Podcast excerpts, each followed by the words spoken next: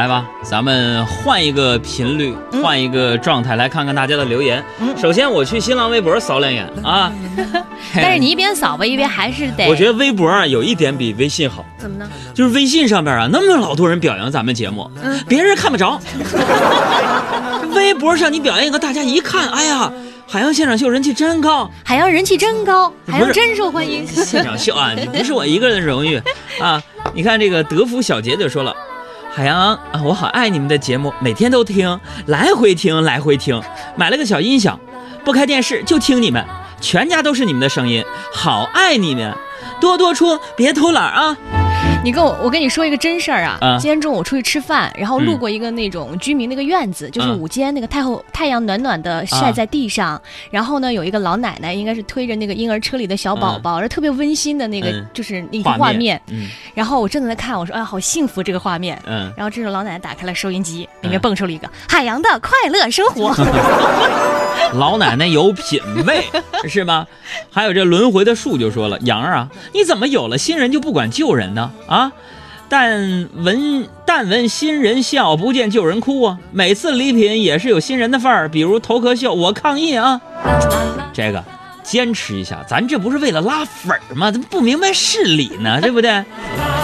阿奇叔就说了啊，刚才在开车，现在停车发评论，啊，在微博上啊，也不知道哪个导演这么没眼力啊！现在哪儿那么多人玩微博啊？还看他微博粉丝数量，这种节目杨咱不去也罢啊！哥们儿心态好极了，别为这事闹心了。不是不是，别别怪人导演，人家他哪知道咱这么火呀？不得拿微博看一看吗？所以大家配合呀，假装嘛人气特别旺，行吗？还有人提来了问题，余生请赐教说：“海洋，我对闹钟啊产生了免疫力，我就想问问你，以后怎么样才能够让自己及时起床呢微信上的？”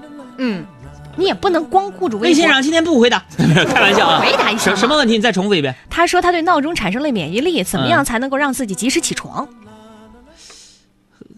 呃，跟妈妈一起住。好好，我再来看我的微博上啊，嗯，微博上这个呃，轩辕小峰就说了，谁让你老不发微博啊？我都快取消你关注了，嘚瑟啊！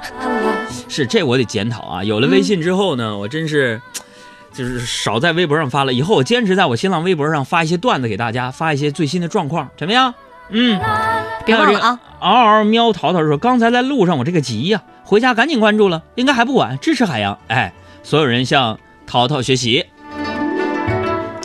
还有流年锦华说：“嗯海洋，我一直在听你的节目，觉得你的节目经常会带带给我很多启示。最近大家都在说生活不止眼前的苟且，还是诗和远方，你觉得呢？我觉得吧，生活还在苟且，就别惦记远方和诗了，不然只能用自己的理想去拖垮亲友的钱包，这不合适，是吧？为朋友做点努力吧，比如说，呃，问问请朋友吃吃饭，是不是？请朋友聊聊天，看看电影，关注关注朋友的新浪微博啊。我去新浪微博找我来玩啊！海洋的微博，大海的海，阳光的阳。行了，不能再说了，遭人烦了。没事儿，我的微博 DJ 小爱，大小的小，艾草的爱呀。